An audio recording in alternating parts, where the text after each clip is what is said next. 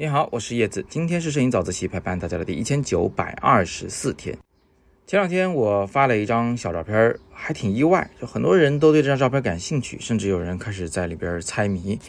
说这个照片到底是啊凹进去的一个墙角呢，还是凸出来的一个墙角？嗯，有点看不懂，是不是？所以很有趣啊。这里边呢，其实就是刻意用了一个技法，是把三维的立体的世界变得平面化了。在平面化中，好像又还包含一点点立体感，啊，所以在这种一次消除和一次重建的过程中啊，这个立体感它本身就变得模棱两可了，不知道是凹的还是凸的，这是怎么回事呢？这个思路是什么个奇怪的思路啊？呃，其实是这样子，很简单，就是我们所在的世界肯定是一个三维的世界嘛，就是你量一个这个小盒子，它肯定是有长宽高三个维度的，这样呢，我们就管它叫做立体的。东西立体的世界，对吧？那拍照的时候呢，如果你不经过特殊的处理的话，你肯定拍到的也还是一个，嗯，立体的世界在平面的照片上的一个投影。也就是说呢，这个三维的立体的盒子到了你的这张纸张上，或者是到了你这个屏幕里的照片里，它变成了一个二维的。但它虽然是二维，但它看上去还是个三维的样子啊。长宽高三个维度肯定不会少，只不过它是被打扁了。那么在什么时候我们会把一个三维立体图形拍成一个平面图形呢？那就很简单，不就是隐藏其中的一个维度吗？啊，三维变二维不就完了吗？怎么隐藏啊？比如说从一个盒子的正正面去拍它，那么这个盒子的这长和宽可能还有，但是它的厚度就消失不见了。这样的话呢，三维就变二维了，变平面了，不是？那在拍这种墙角的时候呢，也是这样子的。就如果我拍到这个墙角的底边啊，就是现在再往下走一点，再往下走一点，拍到它的那个跟水泥地交界的那个地方，你会忽然发现这是一个三维物体。但是如果我不拍到那个底边，嗯，也就是它这个纸盒子只有左右两个面，却没有一个顶面或者底面的时候呢，你就会觉得它是个二维的图形。所以这就是这张照片显得平面化的原因。那么我们又是如何让它重建出一个伪立体感的呢？其实呢，主要是靠这个红白之间相间的这个角，这个角度告诉我们，嗯，它或许有一点立体感啊。它这两个边儿啊，呃，它是不在一个平面上的啊，左边和右边它是两个面。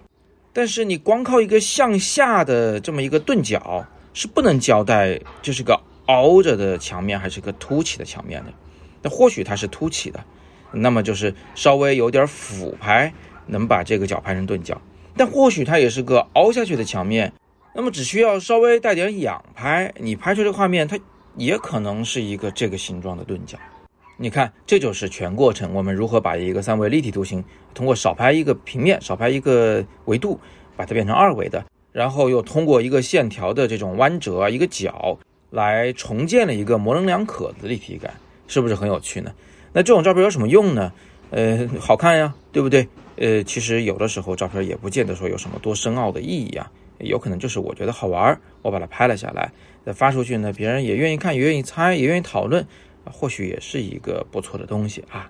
当然了，我们还是可以在里面叠加各种各样的价值或者意义，或者是说一些规律啊，比如说这个白红之间的比例占比多少，左边那个比较浅的红啊，比较灰的红和右边比较艳的红之间的比例占比是多少，那根水管子。又把它拍到多长比较好，哎，包括这个水管子，它本身上面是红的，下面是白的，刚好跟墙面的上白下红又互相颠倒，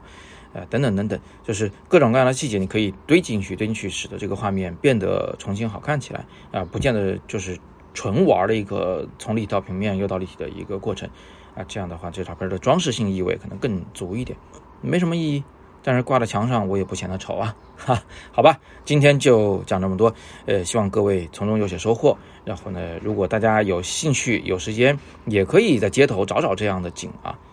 找一个墙角，然后不拍地面，然后把那条竖线摆得正正的拍出来，看看是不是也有这么一种模棱两可的立体感。今天就要聊到这里，更多声音好课，请见底部阅读原文。啊，更多的有关提升审美的声音讲座，可以戳语音下方的那个黑色卡片，欢迎你成为我们的超级会员，这样呢就有了大量的摄影讲座可以免费听了。今天是摄影早自习陪伴大家的第一千九百二十四天，我是叶子，每天早上六点半，微信公众号“摄影早自习”，不见不散。